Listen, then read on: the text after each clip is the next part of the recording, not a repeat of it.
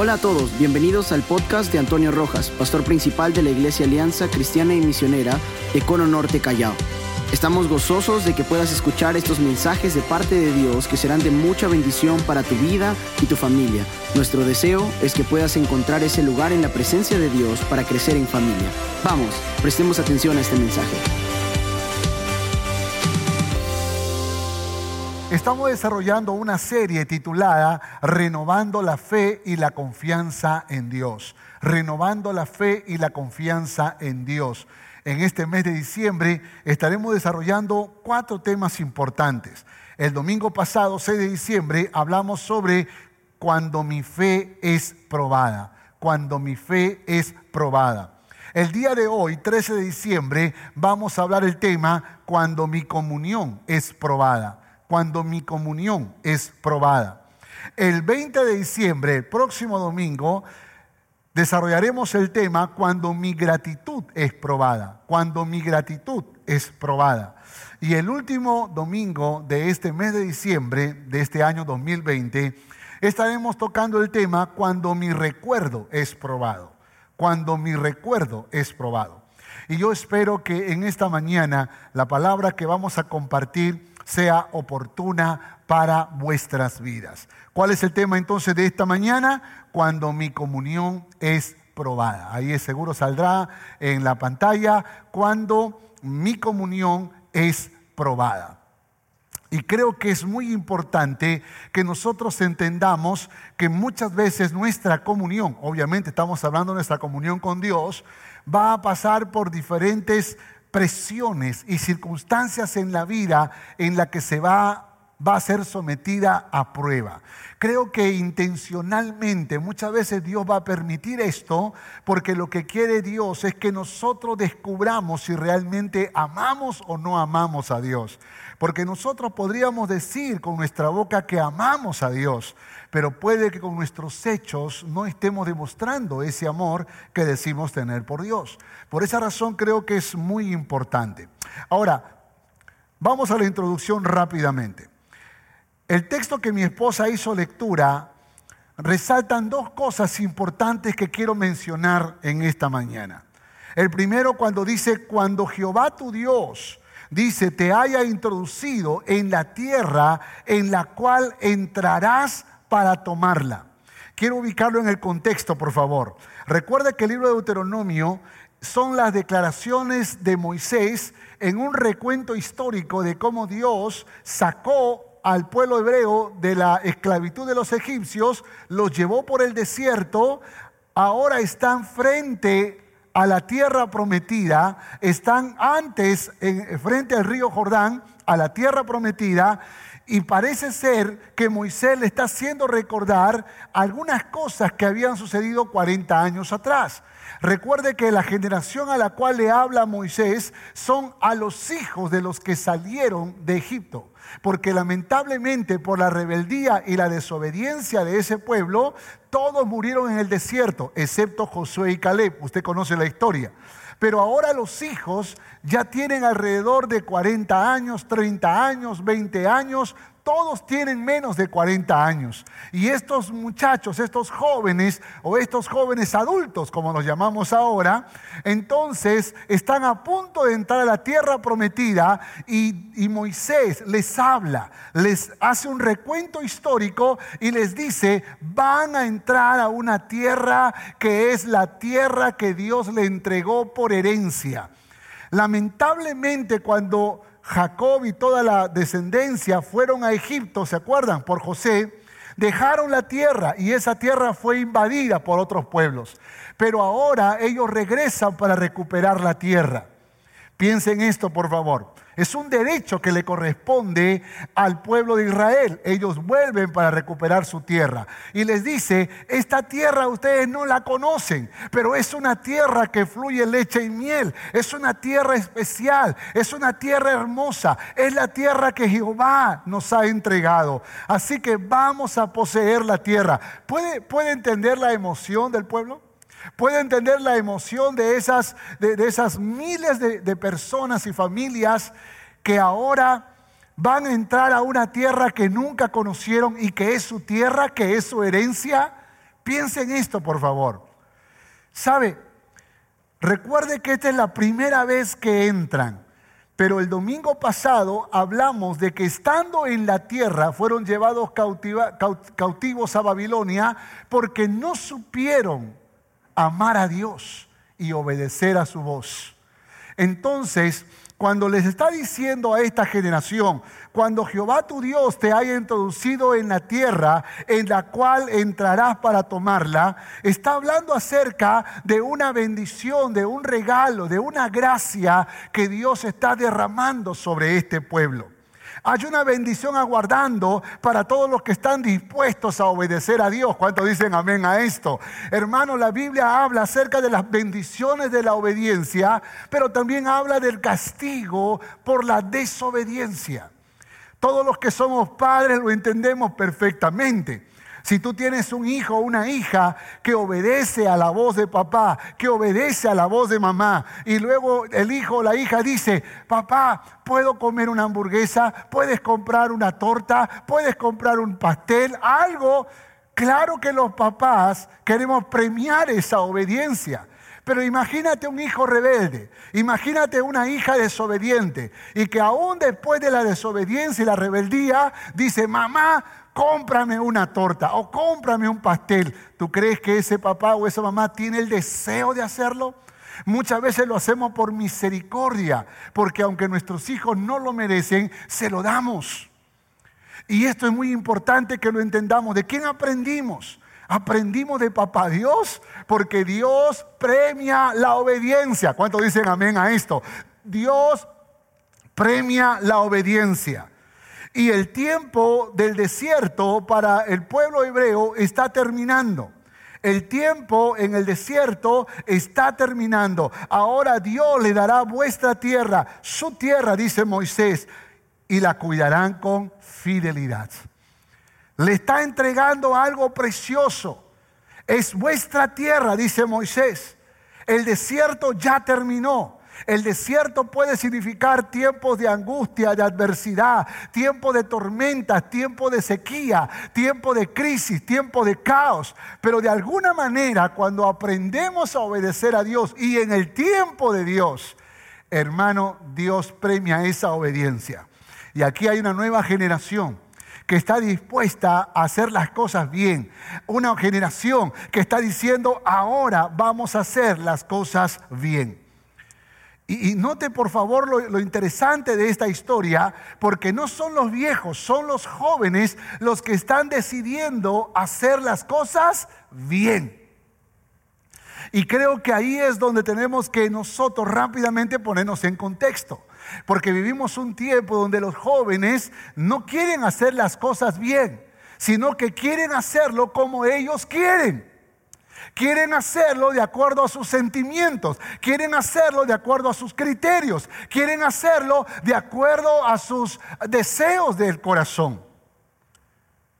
Hace poco un pastor me estaba contando que le explicaba a una joven que unirse con un muchacho que no conoce a Dios no es correcto.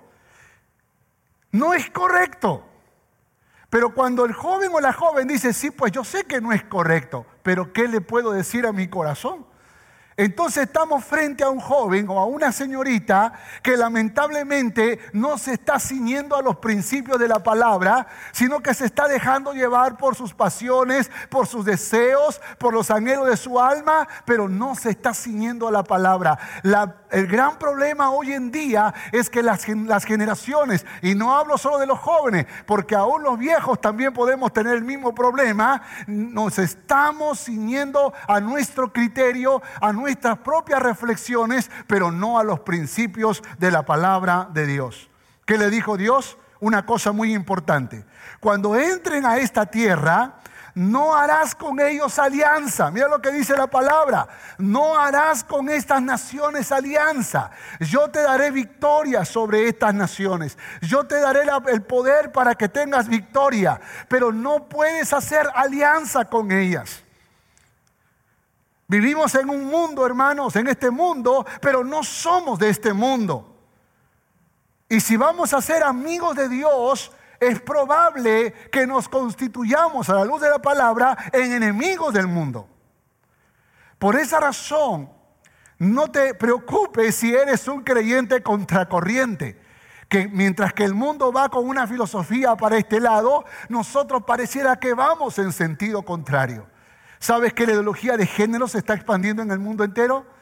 ¿Sabes que la filosofía eh, pro aborto se está, se está corriendo como la pólvora en el mundo entero? ¿Sabes que eh, eh, el, matrimonio gay, las leyes o el respaldo legal para los matrimonios homosexuales está corriendo como la pólvora por el mundo entero? Y muchas otras cosas más que son antibíblicas, que no, que no se ciñen a los principios de la palabra. Y el mundo va en ese sentido, pero nosotros, los hijos de Dios, somos contracorriente. ¿Cuántos dicen amén a esto? Los hijos de Dios vamos en un sentido contrario muchas veces a la que el mundo va porque no somos de este mundo. La Biblia dice, vivimos en este mundo, pero no somos de este mundo. Nuestra ciudadanía es celestial. Así que podemos caminar con la gente, podemos trabajar con ellos, podemos amistar con las personas para darles testimonio del amor de Jesús. Pero no podemos unirnos. Dijo Dios, no podrás emparentar. No darás a tus hijos a esas mujeres, ni a tus hijas a esos hombres. No podrás emparentar con ellos. Porque para poder unir nuestros corazones, tenemos que amar a este Dios maravilloso. Tenemos que ir en la misma dirección. Tenemos que tener el mismo corazón. Y aquí es donde yo creo que nosotros como cristianos tenemos que entender que hermanos el mundo puede pensar de una manera, pero tú no te puedes obligar a adaptarte a este mundo. Tú no puedes esperar pensar igual. ¿Qué significa la Navidad para este mundo? Dímelo, por favor. ¿Cómo decora su casa este mundo para la Navidad? ¿Qué comen en, este, en la Navidad de este mundo? Y, no estoy diciendo que todo lo que hagan sea malo, pero yo creo que es necesario que no te adaptes a este mundo, que no camines conforme a la filosofía de este mundo, en temas morales, en, temas de familia, aún en prácticas o, o en formas de celebraciones sociales. Tienes que preguntarle a Dios, Dios, dime cómo lo voy a hacer, de qué manera voy a vivir, cómo me voy a conducir porque lamentablemente en vez que la iglesia influencia al mundo, el mundo está influenciando a la iglesia. Por esa razón las palabras que Moisés le dice a esta generación, que va a entrar a la tierra prometida, le dice, no te harás alianza con ellas no rebajes tu comunión. Tu relación es con un Dios todopoderoso. No puedes combinar, no puedes alterar la pureza de esa comunión. No te harás alianza con ellas porque Dios lo ha ordenado. Y alguna vez cuando mis hijos en adolescencia me preguntaron, papi, ¿y por qué no me puedo enamorar de una chica que no es cristiana? Porque Dios lo ha ordenado, punto. Es una orden de Dios. ¿Y qué le digo a mi corazón? Ordénale que obedezca a Dios. Y estas son cosas que tenemos que pensar en todo el sentido de la palabra, aun cuando miramos películas en la televisión. Pero ¿qué tiene de malo? Dicen los jóvenes. Eh, aún los adultos, ¿qué tiene de malo? Y hay que preguntarnos qué tiene de bueno para poder invertir nuestra vida, nuestro tiempo, nuestras fuerzas. Por esa razón es importante que reflexionemos sobre esto. Pero la pregunta que muchas veces nos hacemos es, ¿por qué debo ser santo y fiel? ¿Por qué debo ser santo? ¿Cuál es la razón por la cual necesito ser santo? Y aquí entonces, en los versículos siguientes, te voy a dar tres razones por las que tú y yo debemos ser santos y cuidar nuestra comunión con Dios.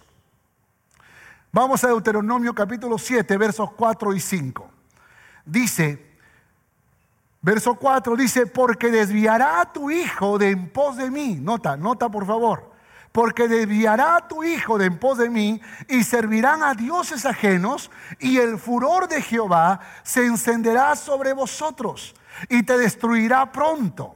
Mas así habéis de hacer con ellos sus altares destruiréis y quebraréis sus estatuas y destruiréis sus imágenes de acera y quemará sus esculturas en el fuego. Qué tremenda, qué tremenda palabra.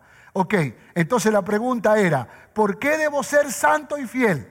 ¿Por qué debo ser santo y fiel? Ahí está la primera respuesta. Por tu propio bienestar. Por tu bienestar. Note lo que dice la palabra una vez más. Y aquí ahora el texto está desglosado. Pura palabra, como dijera alguien. ¿ah? Dice, porque desviará a tu hijo en pos de mí desviará a tu hijo en pos de mí y servirán a dioses ajenos. Escúcheme por favor, escúcheme lo que le voy a decir. Quizá lo que diga en este momento pueda ofender a algunos, pero no me preocupa si ofendo o no, me preocupa decir lo que Dios me ordena decir. Escúcheme por favor. Es verdad que hay padres, hay padres honorables, hay padres que aman a Dios, que tienen hijos rebeldes. Es verdad, eso pasa. Y puede que algún papá de esos diga, no, yo, yo di lo mejor, pero el hijo me salió rebelde, ¿qué puedo hacer? Pero en la gran mayoría de los casos, y yo diría el 99.9%, lamentablemente la razón por la cual los hijos terminan amando a otros dioses la razón por la cual los hijos se van en pos de otros dioses para servirle es porque en etapas de nuestra vida como padres nosotros también hemos hecho algún tipo de alianza alianza con la venganza, alianza con la murmuración, alianza con el odio, alianza con, la, con el resentimiento, alianza con el desprecio, alianza con el rechazo, alianza con, con la independencia peligrosa, alianza con todo aquello que no tiene honra ni gloria delante de Dios que está en los cielos. Por lo tanto, nuestros hijos sienten esto. Y es una mala semilla que sembramos en sus corazones. Que sembramos en sus corazones. Oiga, oiga, mire, le, voy a poner un ejemplo muy sencillo. Recuerdo algún día, y ustedes conocen, creo, la historia, un día castigando a mi hijo pequeño, Asaf. Después que terminé de castigarlo, le estiro mis brazos, él corre hacia mí, le sobo las nalguitas y le pregunto, ¿hay algo que tú me quieras preguntar? ¿Hay algo que tú me quieras decir? Generalmente siempre me decía, no papi, gracias por el castigo. Pero ese día me dijo, sí, tengo una pregunta para ti. Yo dije, ok, aquí estoy. Cuando tú te portas mal, ¿quién te castiga? Y yo todo espiritual dije, Dios me castiga, Dios. Él me dijo, no, no, aquí en la tierra, ¿quién te castiga? ¿Quién te da correazos? Tendría seis años, mi hijo. Y de pronto me estoy dando cuenta que, Él no me está pidiendo a alguien que, literalmente me castigue, sino a quién tú le rindes cuentas. ¿Quién es tu autoridad? ¿A quién tú te sometes en obediencia? Así como tú me dices a mí, a la cama, y yo tengo que obedecer, a comer, y yo tengo que comer, a estudiar, y yo tengo que estudiar. ¿A quién tú le obedeces? ¿A quién? Dime. Y me di cuenta que mi independencia peligrosa estaba sembrando una semilla de peligrosa independencia en el corazón de mis hijos. Escucha lo que le estoy diciendo, porque este principio lo aprendí por los propios golpes de la vida.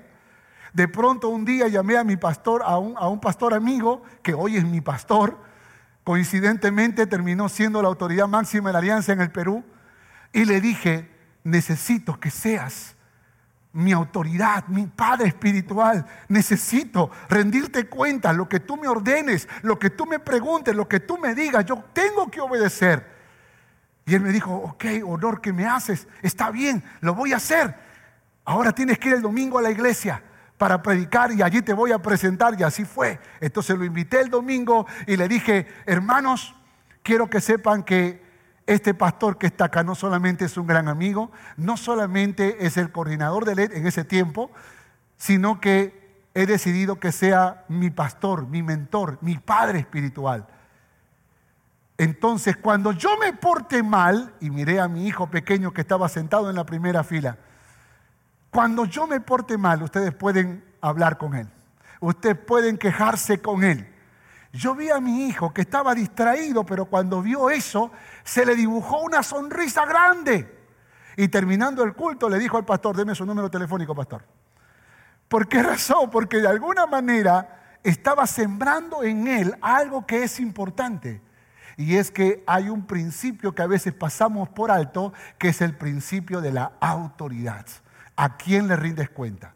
La razón por la cual tenemos tantos hijos rebeldes, tantos jóvenes independientes, es porque nosotros no le hemos enseñado la obediencia. Y no es que no le hemos dicho, la Biblia dice que hay que obedecer, no, no, no, sino que no le has demostrado a quién está dispuesto a obedecer, a quién está dispuesta a obedecer. Porque si tuvieras a alguien, tu hijo, tu hija, se dará cuenta y aprenderá de ti. Porque los hijos aprenden lo que los padres no enseñan con su boca. No solamente aprenden lo que su padre le enseña con la boca, sino aún aprenden lo que no le enseñan con su boca, sino con sus acciones. Por esa razón es importante que nosotros entendamos que si en algún momento nuestros hijos se desvían hacia otros dioses, tenemos responsabilidad. Tú no puedes decir, no, yo no soy culpable, yo no soy Dios, cada uno, cada uno. Tú no puedes, porque Dios te confió esas vidas desde el día en que nacieron. Y tienes que asumir la responsabilidad. Dios dice, el furor de Jehová se encenderá sobre vosotros y te destruirá pronto. Sus altares destruiréis. Miren, miren lo que dice la palabra. Sus altares destruiréis y, quedaré, y quebraréis sus estatuas y destruiréis sus imágenes de acera y quemaréis sus esculturas en el fuego. Piense por favor, literalmente, hay algunas cosas que tú has quemado, que tú has destruido para guardar el corazón de tus hijos. Hay algunas cosas que literalmente tú has quitado de tu vida para guardar tu corazón puro. O vas por la vida diciendo, pero ¿qué tiene de malo? ¿Qué tiene de malo un poco de licor? ¿Qué tiene de malo hablar un poco de lisuras? ¿Qué tiene de malo ver un poco de películas pícaras? ¿Qué tiene de malo hablar unos cuantos chismes? ¿Qué tiene de malo desobedecer de vez en cuando? ¿Qué tiene de malo? Y vamos por la vida muchas veces haciendo alianza, haciendo alianza con las cosas de este mundo. Y no has roto nada, no has quemado nada. Alguien me dice, no, pastor, yo fui a la marcha y quemé, y quemé la estación del, del patrullero. No, no, no. Estoy hablando de quemar esas cosas que no glorifican a Dios. Yo no sé qué cosas tienes en tu casa, yo no sé cómo estás viviendo, pero todo lo que tengas en tu casa debe rendir culto y alabanza al Rey de Reyes y Señor de Señores. ¿Cuánto dicen amén a eso? Por esa razón tenemos que ser radicales, hermanos. Tenemos que ser radicales en nuestra forma de pensar, en nuestra forma de sentir y en nuestra forma de actuar. Hoy en día, en que corren muchos videos por internet donde se habla mucho acerca de la Navidad, los que están en contra, los que están a favor, los que están en contra del arbolito de Navidad, los que están a favor del arbolito de Navidad, los que están en contra de Papá Noel, los que están a favor de Papá Noel, los que están en contra del pavo y panetón y los que están a favor del pavo y panetón. Y andamos tratando de preguntarnos si así o, o así es la Navidad. Escúcheme, escúcheme. Le voy a dar un buen consejo. Si usted realmente es bíblico, usted va a tratar de ceñirse a la palabra de Dios en todo lo que haga. En todo lo que haga. De lo que la Biblia no enseña, de lo que la Biblia no dice, entonces usted tenga libertad. Pero esa libertad aún está condicionada, dice la Biblia, todo me es lícito, pero no todo conviene. Todo me es lícito, pero no todo edifica. Y hay otra más, hay una más todo me es lícito, pero no me dejaré dominar por ninguna de ellas. Es decir, ten cuidado porque un poquito de vino te puede volver en un alcohólico de poco vino. por esa razón tienes que tener cuidado porque creas un mal hábito y ya ese hábito no lo vas a dejar por ninguna razón. Tienes que tener cuidado con lo que tú estás permitiendo en tu vida. Entonces, si tú quieres celebrar la Navidad, y hay todo un tema que podríamos hablar sobre esto. Podríamos preguntarle a la Biblia, ¿qué se hace en Navidad? Y puedes ir a la historia del nacimiento de Jesús y los factores que sucedieron alrededor de la Navidad, del nacimiento de Jesús, podría darte una señal de qué es lo que tú podrías hacer en una Navidad. Piensa, por favor. Porque yo cuando pienso en el nacimiento de Jesús, yo no veo una decoración. Yo lo que veo es una, un establo sencillo y humilde donde nace Jesús. Ay, pero entonces decorar es malo. No, no, no, no. Solamente estoy diciendo lo que la Biblia menciona.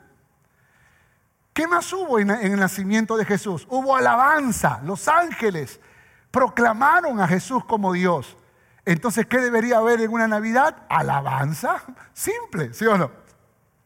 ¿Qué más hubo en una Navidad? ¿Qué más hubo en el nacimiento de Jesús? Piense, por favor. Piense. Dice que tiempo después, un corto tiempo después, por el nacimiento de Jesús, los reyes magos trajeron, o los, los reyes sabios, como se le conoce en la historia, trajeron regalos. Así que los regalos deberían darse a Jesús ese día.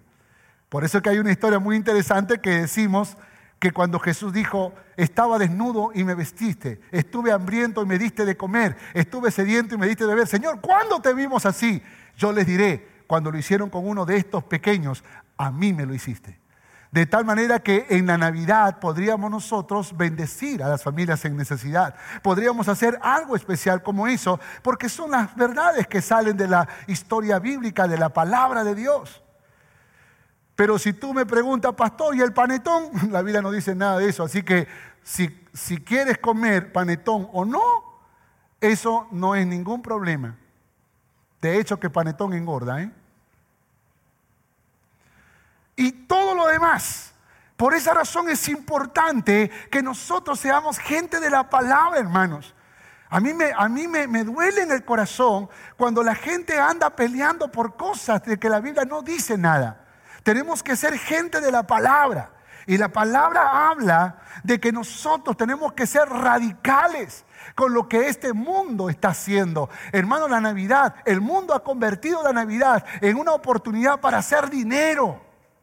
En una, las empresas, las empresas son las que están promoviendo este espíritu navideño para que compres todo lo que sea posible y así te quedes sin dinero para fin de año. Por esa razón es importante que pienses. Algunos dicen Navidad es tiempo en familia. Mis hermanos, tiempo en familia debería ser todos los días de nuestras vidas.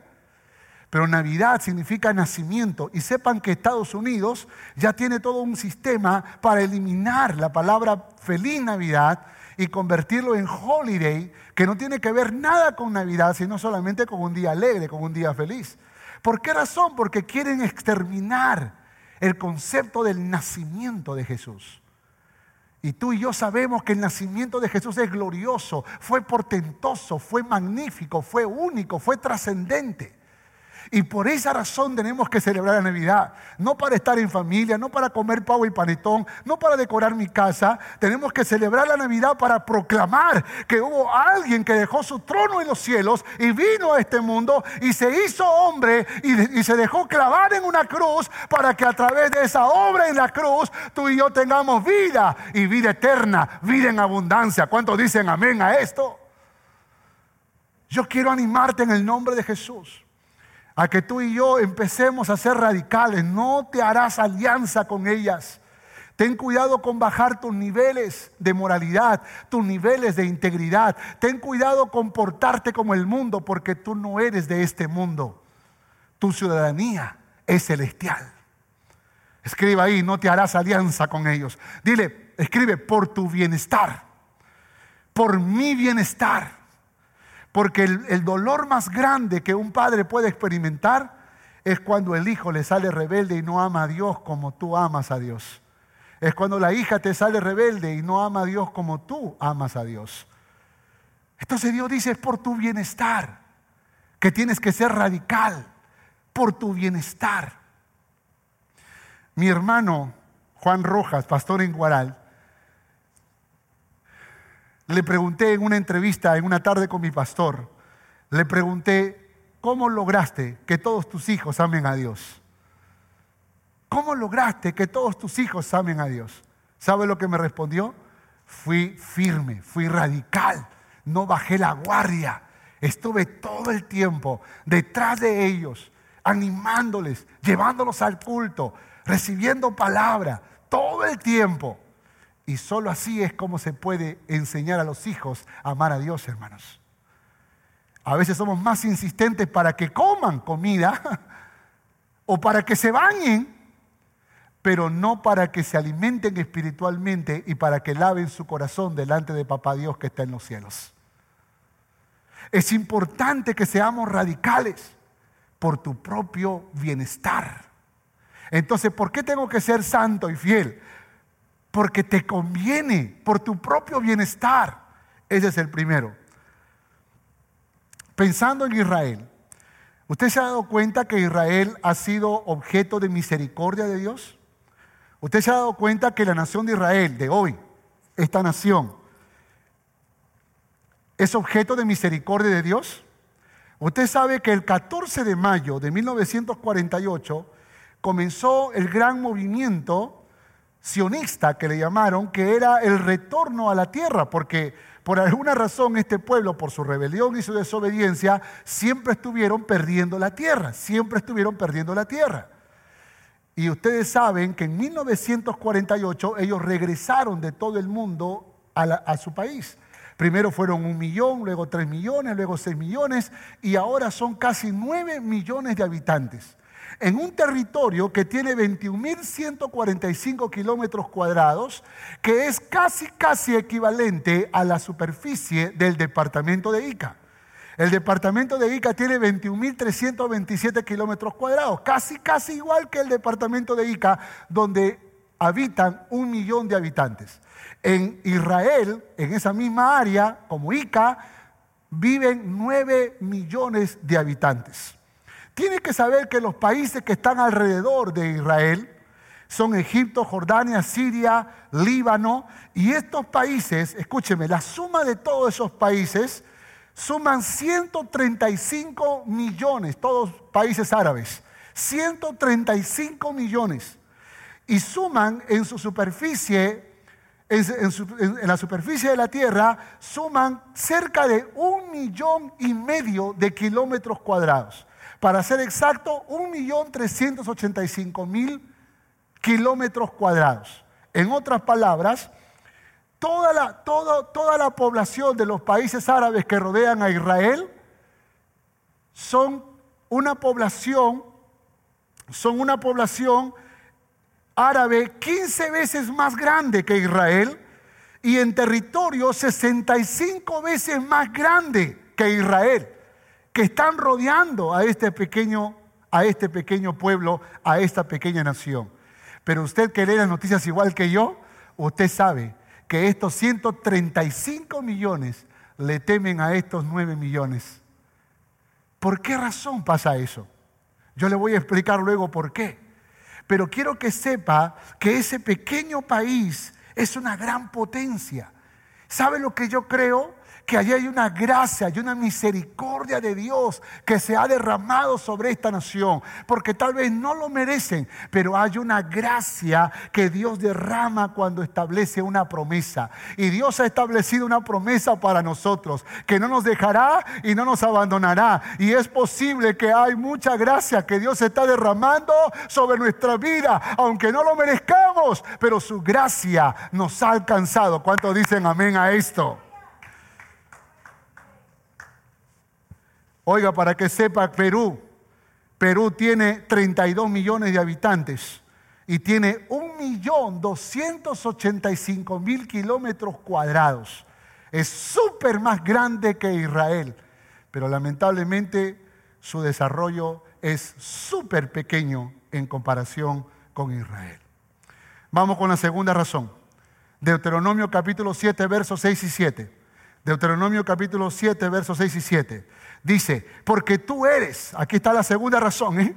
porque tú eres pueblo santo para Jehová tu Dios. Jehová tu Dios te ha escogido para hacerle un pueblo especial, más que todos los pueblos que están sobre la tierra.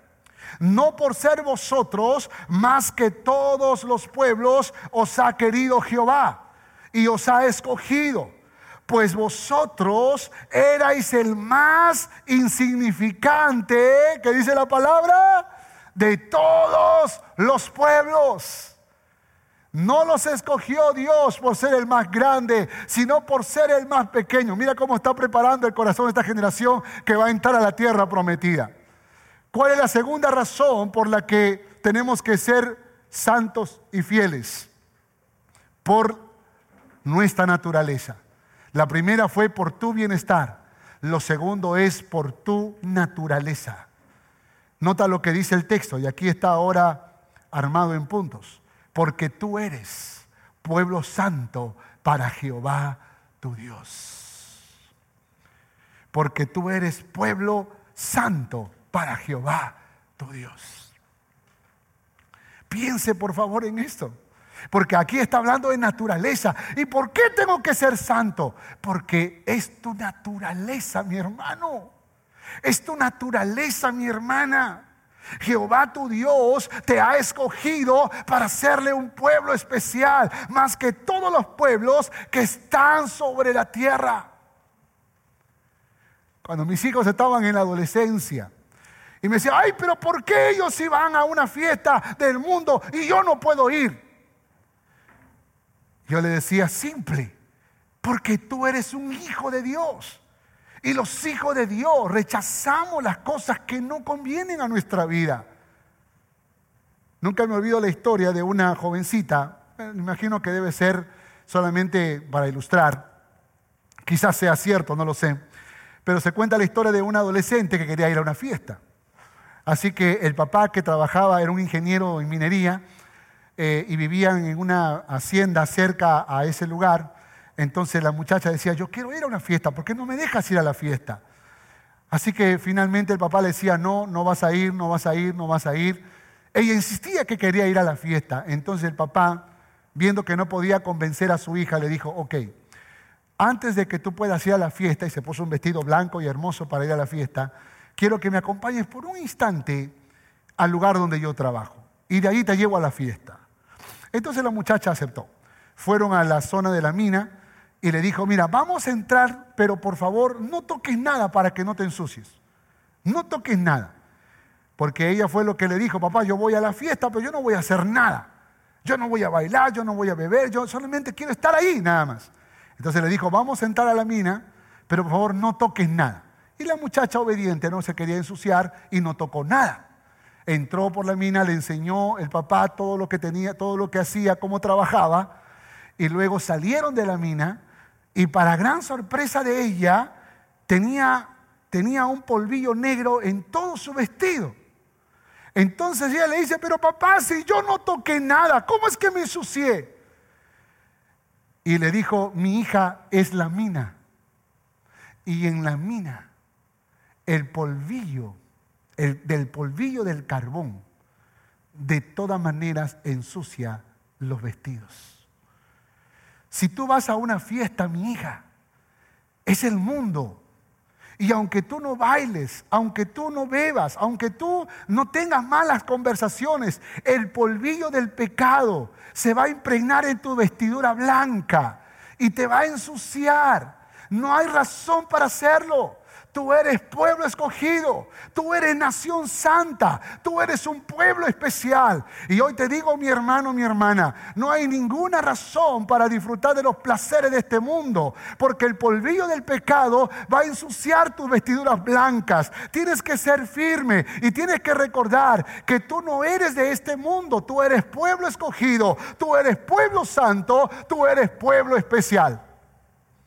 Tú eres un hijo de Dios, solo que no te has dado cuenta de los privilegios. Mi hijo Josías se quiere casar y está en búsqueda de un lugar donde vivir. Y después de averiguar un montón de lugares donde vivir y los precios en cada lugar, me dice, papi, recién me doy cuenta que vivimos en una gran casa. Le dije, oh, qué descubrimiento.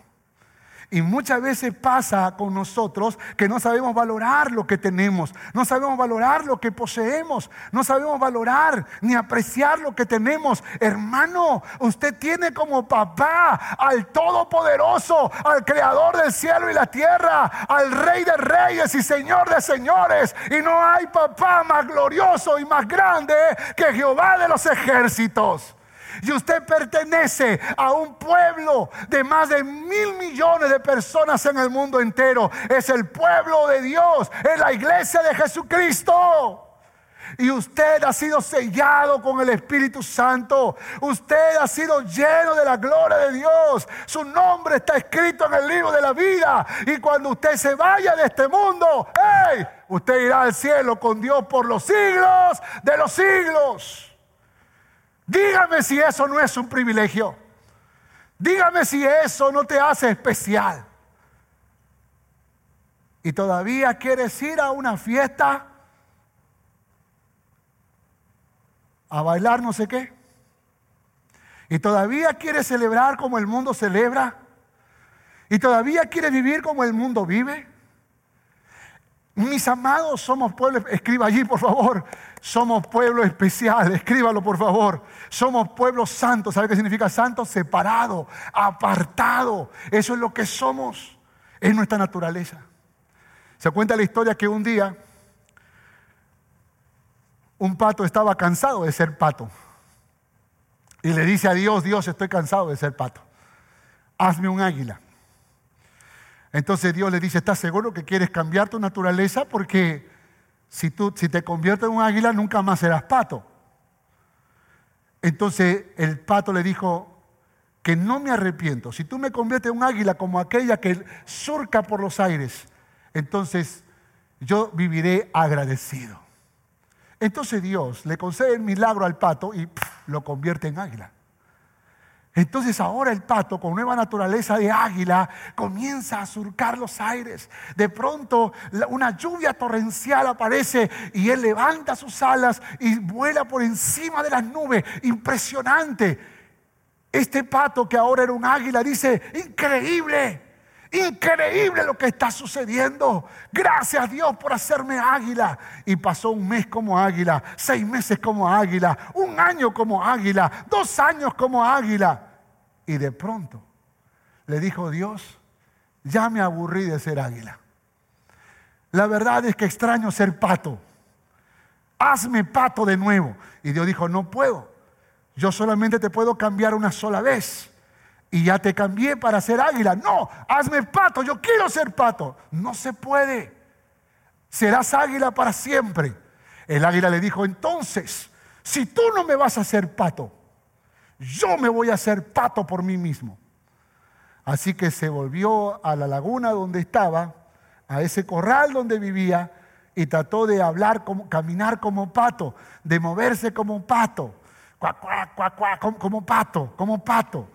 Y los patos lo miraban medio raro, decía que este, este no es pato, ¿qué le pasa?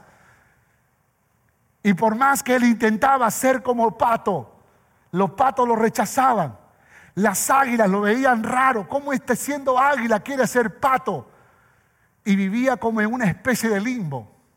Escúcheme por favor, porque esto le pasa a los cristianos, que después que Dios les transforma la naturaleza humana por espiritual, después que son hijos del diablo y se convierten en hijos de Dios, después que salen de las tinieblas a la luz admirable, después que Dios los saca del lodo cenagoso, del pozo de la desesperación y los pone sobre la roca que es Cristo, se convierten en águilas para Dios.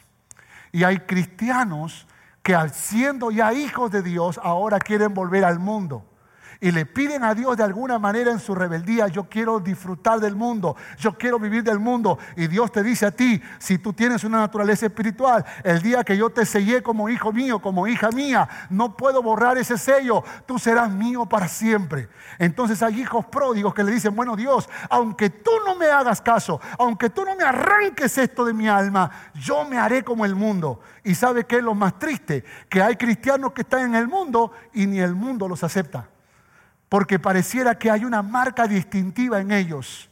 Son águilas tratando de ser patos. Cristianos que viven en el limbo, cristianos que quieren hacerse al mundo quieren ser patos, pero son águilas.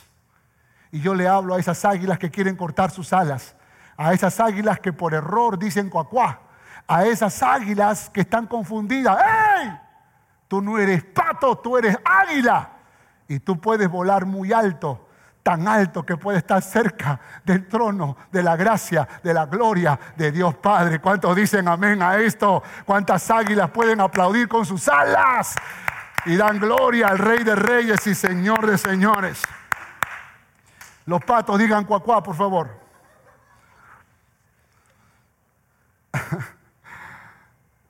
No por ser vosotros, nota, nota esto, águila, escucha, no por ser vosotros más que todos los pueblos os ha escogido, pues vosotros erais el más insignificante. Qué tremendo. Escúchame, escúchame. Dios no te escogió por tu profesión, no te escogió por tus habilidades, por tu inteligencia, no te escogió por tus talentos, Dios no te escogió por tu belleza, por tu apariencia. Dios no te escogió ni siquiera por tu dinero. Cuando Dios te escogió fue porque tú eras el más insignificante de todos. Te vestías de esplendor. Te revestías de tu inteligencia, de tus capacidades, de tu dinero. Pero cuando Dios te miraba, te miraba en tu miseria te miraba en el lodo cenagoso, te miraba en la mayor oscuridad y tuvo compasión de ti porque eras el más insignificante de todos. Y te levantó, te tomó de la mano y te sacó de ese pozo de la desesperación. Ese es nuestro Dios, que no miró nuestra gloria humana, porque aún nuestras mayores justicias son como trapos de inmundicia delante de nuestro Dios pero por pura gracia y por pura misericordia puso su mirada en ti y en mí. Puso su mirada compasiva y nos escogió sin merecerlo. ¿Puede entender esto? Nos escogió sin merecerlo. Y eso es lo que le está diciendo Moisés al pueblo hebreo. Le está diciendo, ustedes eran el pueblo más pequeño, pero Dios los escogió para engrandecerlos. Somos pueblo santo y especial. Y aunque seas el más pequeño, Dios tiene el poder para engrandecerte. ¿Cuántos dicen amén a esto? Por esa razón Dios te ha levantado. Por esa razón Dios está haciendo una obra poderosa a través de tu vida. Por esa razón Dios te está exaltando. No porque tú lo merezcas, sino porque Dios quiere honrar la obediencia, pero también quiere engrandecer a quien no tiene nada de qué enorgullecerse. Y ese es el secreto para el éxito. Cuando Dios te engrandece, es porque no hay razón para darse gloria a sí mismo.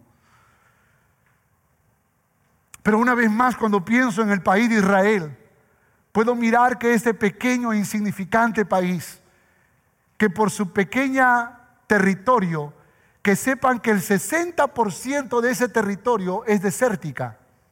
60%. Pero aún a pesar de eso, es una potente nación. Israel es el país con la administración de agua más moderna del mundo. Su moderno sistema por goteo, que se hizo famoso en el mundo para la agricultura, la desalinización del agua, el reuso del agua residual tratada, que hoy en día es muy común en el mundo entero, empezó en Israel, es el país número uno, lo convirtió en el país número uno en todos estos, eh, eh, eh, trabajos modernos. Y es el país número uno en usar el agua del mar para desalinizarlo y usarlo para riegos, para baño, para todo lo que, para el consumo de, de las familias. Son el 0.2% de la población mundial, pero ha recibido el 22% de los premios Nobel en la historia del mundo entero tiene más árboles, escuche, tiene más árboles en proporción que otra nación en el mundo entero, a pesar de que el 60% de su territorio es desértica. Tiene en proporción más árboles que cualquier país en el mundo entero.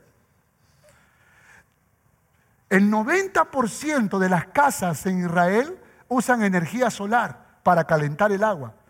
Y tienen la planta de energía solar más grande del mundo más grande del mundo.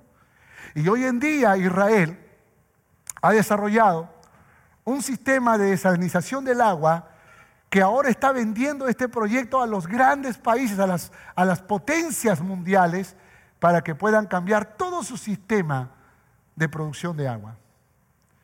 Yo me pregunto, ¿de dónde viene toda esa capacidad? ¿Quién le dio toda esa inteligencia a esta nación? ¿De dónde es que pasan todas estas? ¿Cómo es que llegan a este punto de, habilidad, de destreza, de descubrimiento, de conocimiento?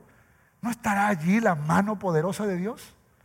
¿No estará allí la gracia y la misericordia de Dios? Que a pesar que es un pueblo que crucificó a Jesucristo, la promesa de Dios está vigente para ellos.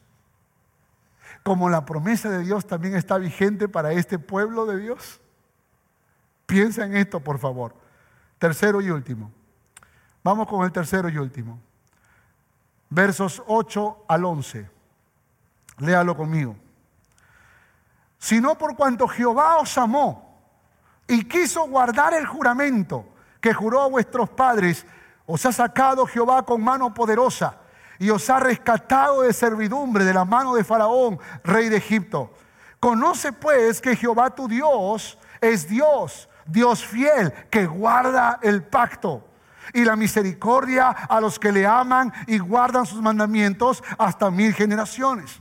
Y que da el pago en persona al que le aborrece, destruyéndolo. Y no se demora con el que con el que le odia, en persona le dará el pago.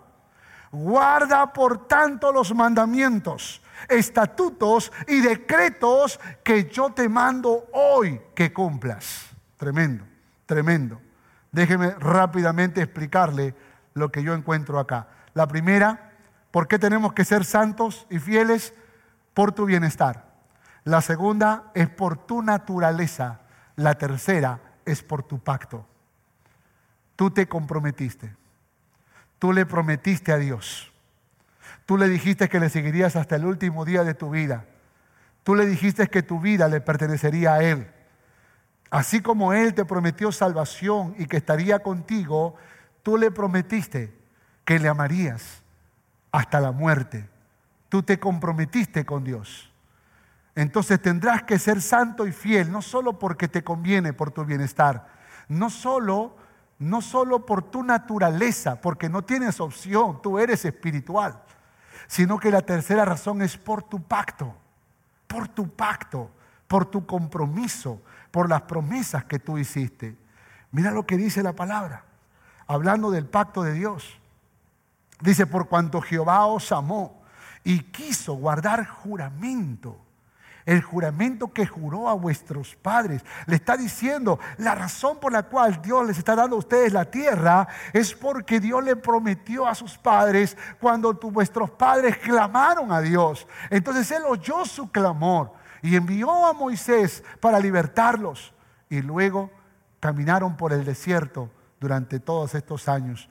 Juró Dios que le daría la tierra y lo que ha prometido, Dios lo cumple. ¿Cuántos dicen amén a esto? Os ha sacado, dice Moisés, os ha sacado Jehová con mano poderosa y os ha rescatado de servidumbre de la mano de Faraón. Dígame si Dios no ha hecho eso en su vida. Dígame si Dios no ha cumplido sus promesas, mis hermanos. Sabe, por 15 años yo oraba a Dios, yo clamaba a Dios, yo le rogaba a Dios, Señor, que mis hermanos se conviertan, que mi Padre se convierta a ti, Señor. Ruego, Padre, que mis sobrinos te ame. Ruego, Señor, que mi familia te conozca, orando y predicando, orando y clamando y, y anunciando el mensaje de Jesucristo.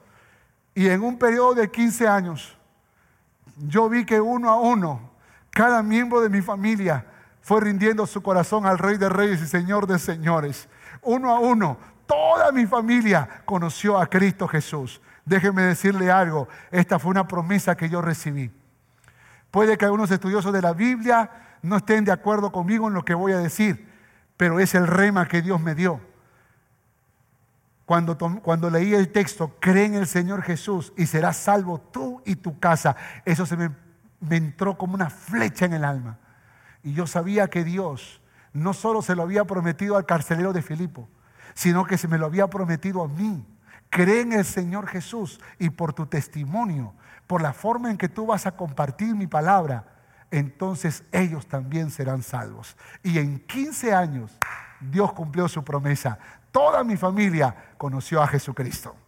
Escúcheme lo que le voy a decir. Dios es Dios de pactos. Y cuando digo que Dios Dios de pactos, no solamente estoy diciendo que Dios hace promesa, sino que Él las cumple. Él las cumple. Para eso tú y yo tenemos que también estar dispuestos a prometer y a cumplir nuestras promesas. Conoce pues que Jehová tu Dios es Dios fiel, que guarda el pacto y la misericordia a los que aman, a los que le aman y guardan sus mandamientos. Léalo de nuevo conmigo. Conoce pues que Jehová tu Dios es Dios fiel, que guarda el pacto. ¿Que guarda qué? ¿Que guarda qué? El pacto. Y la misericordia. ¿A quiénes? Léalo, ¿a quiénes? A los que le aman. ¿Y qué más? Y guarda sus mandamientos. Hermanos, alguien me puede decir, ay, pero Dios siempre tendrá misericordia. Sí, pero tú no puedes vivir siempre con la misericordia de Dios. No puedes vivir siempre esperando que Dios sea bueno contigo aunque tú no lo merezcas. Ese es como el hijo rebelde que dice, bueno, pues aunque yo desobedezca, mi papá me dará siempre comida. Aunque yo le desobedezca, dice la muchacha, mi mamá siempre me va a dar una cama donde dormir. Aunque yo sea rebelde, ellos nunca me van a despreciar. Y puede que sea verdad. Pero eso es recibir lo que tú no mereces. Y hay cristianos que vamos por la vida apelando a la misericordia de Dios. Sin embargo, hay una gracia poderosa y especial para aquellos que han aprendido a amar y a obedecer a Dios que está en los cielos. Y ahí es donde Dios quiere probar tu comunión. Ahí es donde Dios quiere que tú descubras si estás viviendo en al borde del precipicio, diciendo, bueno, pues ya en la noche le pido perdón. En la noche le pido perdón. Ese es como cuando un joven me contó la historia y me dice, te cuento la historia. Que un día yo estaba con mis amigos, me fui, estaba llegando a la casa de una reunión de jóvenes y me fui a mis amigos que estaban en la esquina, estaban bebiendo licor. Y la botella comenzó a dar vuelta, comenzó a avanzar, a avanzar. Y yo estaba conversando con mis amigos, me estaba contando la historia, mi amigo, éramos jóvenes los dos, me estaba contando la historia. Y la botella estaba llegando, que la botella llegaba. Y yo estaba diciendo, Señor, sácame de acá, Señor, sácame de acá. Yo no quiero que la botella llegue a mi mano. Haz un milagro, Dios, sácame de acá. Y yo estaba escuchando atento que el, milagro que va a acontecer, porque él lo estaba contando con emoción. Y, la botella que llegaba, y yo oraba, sácame de acá, Señor. Y, dime, ¿y qué pasó? Me metí una borrachera, me dijo. Cargado me llevaron a mi casa. Y yo me quedé tan avergonzado por su historia. Y le digo, pero ¿y por qué no te fuiste? No, es que yo quería que Dios me saque. Y, ahí está el problema, que hay cristianos que están esperando que Dios los saque. Es como que está frente a una, viendo una película pornográfica y está diciendo, sácame de acá, Señor, sácame de acá, sácame de acá. ¡Ey! Sal tú por tu cuenta, paga el televisor, renuncia en el nombre de Jesús. Sácame de acá, Señor, sácame de acá. Y Dios dice, te di la fuerza, te di el poder de mi espíritu, te di mi palabra. Y te he dado consejeros buenos para que te ayuden a salir de eso. Claro que quiero sacarte de ahí, pero quiero también probar tu comunión. Porque a veces nos gusta ser vigilados cuando tal vez lo que Dios espera es que nosotros de manera voluntaria aprendamos a amar a Dios con todo el corazón. Dios es fiel, que guarda el pacto. Nuestro desafío es que seamos fieles y guardemos el pacto. Hermanos, escúcheme por favor. Dios quiere probar nuestra comunión, pero en realidad no quiere demostrarnos que nosotros le desobedecemos, sino que lo que Dios quiere hacer es abrir las compuertas de los cielos y derramar bendición hasta que sobreabunde en tu vida. Él quiere decirte, mi hijo sobre poco ha sido fiel, sobre mucho te pondré. Estoy convencido de que Dios quiere hacer eso. Dios quiere manifestar su gloria en tu vida. Él quiere darte más. Él quiere llenarte más. Pero para que pueda llenarte más, tú tienes que demostrarte a ti mismo. Tú tienes que descubrir si eres un hombre, si eres una mujer que decide obedecer a Dios y amar a Dios sobre todas las cosas. Te vendrán oportunidades laborales. Te, te vendrán oportunidades empresariales Te vendrán oportunidades en las que tengas, vas, a, vas a querer dejarlo todo por esa oportunidad. Aún el muchacho inconverso, más guapo sobre la faz de la tierra, te va a declarar su amor. La muchacha de ojos verdes que, que, que, que, tú siempre soñaste, que no conoce a Dios, se te va a declarar. Y cuando llegue ese momento, tú vas a ser probado, tu comunión va a ser probada. Cuando te inviten a hacer un negocio ilícito, tu comunión va a ser probada. Cuando alguien te, chismosee o te murmure de algo que no es agradable ante Dios, tu comunión va a ser probada. Cuando alguien te dañe, te ofenda, te hiera, tu comunión va a ser probada para ver si reaccionas como esa persona actuó contigo. Tu comunión será probada. Y cuando tu comunión sea aprobada, es mi oración que salgas victorioso, que salgas victoriosa, porque mayor es el que está con nosotros que el que está en el mundo, porque en Cristo Jesús somos más que vencedores, porque todo lo podemos en Cristo que nos da la fuerza. Berit, la palabra berit en hebreo significa pacto y significa cortar. Berit significa cortar. Y creo que nosotros tenemos que cortar con las cosas del mundo para poder establecer una relación de amor con Dios, saludable, pura, poderosa, gloriosa. ¿Sabe que Israel está en el tercer lugar en ciencia en el mundo entero? El segundo lugar en ciencias espaciales y lidera el mundo de las patentes médicas y está revolucionando la medicina moderna? Tiene una moderna técnica médica para que aún los ciegos puedan ver virtualmente. Tienen más patentes médicas que Rusia, India y China juntas, que tienen un territorio 300 veces más grande que Israel. Es la única democracia liberal en uno de los países vecinos. Es el tercer país más educado del mundo. Tiene la tercera tasa en la iniciativa empresarial entre las mujeres en el mundo entero. Tiene la mayor cantidad de empresas en el mundo. Es la única nación cuya población ancestral retornó a su país después de dos mil años de vivir en el exilio forzado. Y es un lugar pequeño, pero haciendo una gran diferencia en el mundo entero. Pregunta, ¿lo lograron en sus fuerzas? ¿O eso fue gracia de Dios? Escúcheme, este Dios de pactos nunca nos va a abandonar. Este Dios de pactos siempre estará con nosotros. Este Dios de pactos siempre nos cuidará. Por esa razón es importante que aprovechemos, aprovechemos esto. ¿Por qué debo ser santo? Conclusión, ¿por qué debo ser santo y fiel? Por tu bienestar, por tu naturaleza y por tu pacto. Si tú aún no has pactado con Dios, si tú aún no has pactado con Dios, puedes hacerlo a través de Jesucristo. Porque la Biblia dice que Jesucristo es el mediador del nuevo pacto. Y a través de Jesucristo tú puedes unir, unirte con Dios Padre. Por eso yo quiero animarte en el nombre de Jesús a que tú le rindas tu vida al Rey de Reyes y Señor de Señores. Pero quiero terminar con esto. Jueces capítulo 1, verso 27 al 33. No lo voy a leer. Pero esta historia no termina bien. A pesar que Moisés les habló, a pesar que Moisés les dijo su comunión va a ser probada, y ustedes no tienen que hacer alianza para que se mantengan puros. La historia tristemente nos dice que cuando entraron a la tierra prometida, vencieron a los pueblos más grandes que estaban allí. Pero dice la palabra, mas los dejaron vivir con ellos. Mas lo dejaron vivir con ellos y se emparentaron y entregaron a sus hijas y a sus hijos. Y por esa razón perdieron la tierra muchos años después. ¿Sabe qué es lo más triste? Lo más triste de nosotros los cristianos es que a pesar de que Dios nos ha hablado, nosotros volvemos a tropezar con la misma piedra. Que a pesar de que nosotros hemos escuchado la voz de Dios, cometemos los mismos errores que Dios nos dijo que no cometamos. Pero gloria al nombre de Jesús, porque así como lo aprendimos el domingo pasado, Israel tuvo una nueva oportunidad y regresó a su tierra.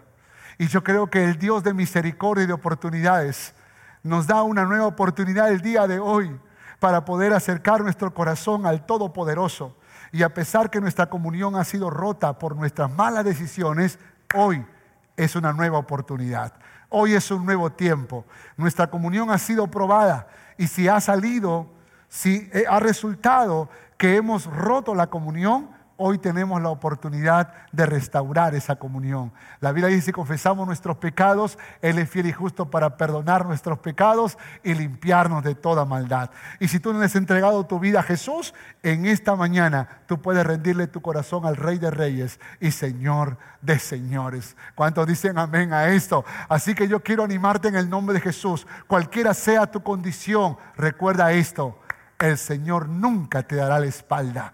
Él nunca te abandonará ni nunca te dejará, porque no es hombre ni hijo de hombre para que se arrepienta. Su palabra, su promesa en Él es sí y amén. Y por esa razón es que nosotros podemos depositar nuestra confianza en el Rey de Reyes y Señor de Señores. Si yo tuviera que contarte la historia de mi vida, tendría que decirte, que Dios me ha dado muchas oportunidades. Y por esa razón tal vez me, me emociono y me, y me entrego a, a este mensaje porque puedo hablarte desde lo más profundo de mi corazón. Te desafío en el nombre de Jesús en esta mañana a que tú te acerques al trono de Dios y humilles tu corazón delante del Todopoderoso. Vamos a orar por un instante. Vamos a orar. Y quiero que reflexiones en todo lo que hemos hablado, pero también acompañada de la canción que antecedió a este mensaje. Quiero que reflexiones si es que la gracia y la misericordia de Dios alguna vez te ha abandonado, porque yo creo que nunca te ha abandonado. Yo creo que la misericordia de Dios siempre estuvo de tu lado como está del lado de Israel porque tú eres su pueblo, porque tú eres su hijo, porque tú eres su hija. Pero tal vez tengas que decirle a Dios en esta mañana, Señor, levanta mi cabeza. Señor, afirma mis pies, endereza mis pasos. Quiero empezar un nuevo tiempo. Este próximo año está tan cerca como el pueblo hebreo estaba cerca de la tierra prometida. Queremos entrar a esta nueva tierra o nuevo tiempo con tu gracia, con tu sabiduría, con tu bendición, con tu poder. No haremos alianza con otros dioses. No nos ensuciaremos con el polvillo del pecado. No nos dejaremos llevar por la corriente de este mundo, sino que seremos cristianos contracorrientes, águilas, decididos a guardar nuestra comunión, decididos a caminar en integridad, en santidad, en pureza, en fidelidad. Así que hoy, Señor, hoy me presento delante de ti. Hoy nos presentamos como tu pueblo listos para obedecerte, listos para hacer tu voluntad, listos para caminar en obediencia a ti, Señor. Gracias, gracias porque hoy, Señor, estás agigantando nuestra fe y nos estás haciendo recordar que debemos ser santos y guardar nuestra comunión por nuestro bienestar, por nuestra naturaleza y por nuestro pacto. Y tal vez el pueblo hebreo fue probado en su comunión y no salieron victoriosos. Ayúdanos a nosotros, Señor, en medio de la prueba de nuestra comunión, a salir victoriosos. Porque no queremos pelear nuestras fuerzas, sino en el poder de tu Espíritu Santo. Te lo pedimos en el nombre de Jesús. Amén. Y Amén, aleluya, dale un fuerte aplauso. Esperamos que este mensaje haya sido de bendición para tu vida. Gracias por escuchar este podcast. Si deseas más información, visítanos en www.familiasrestauradas.org. Que Dios te bendiga.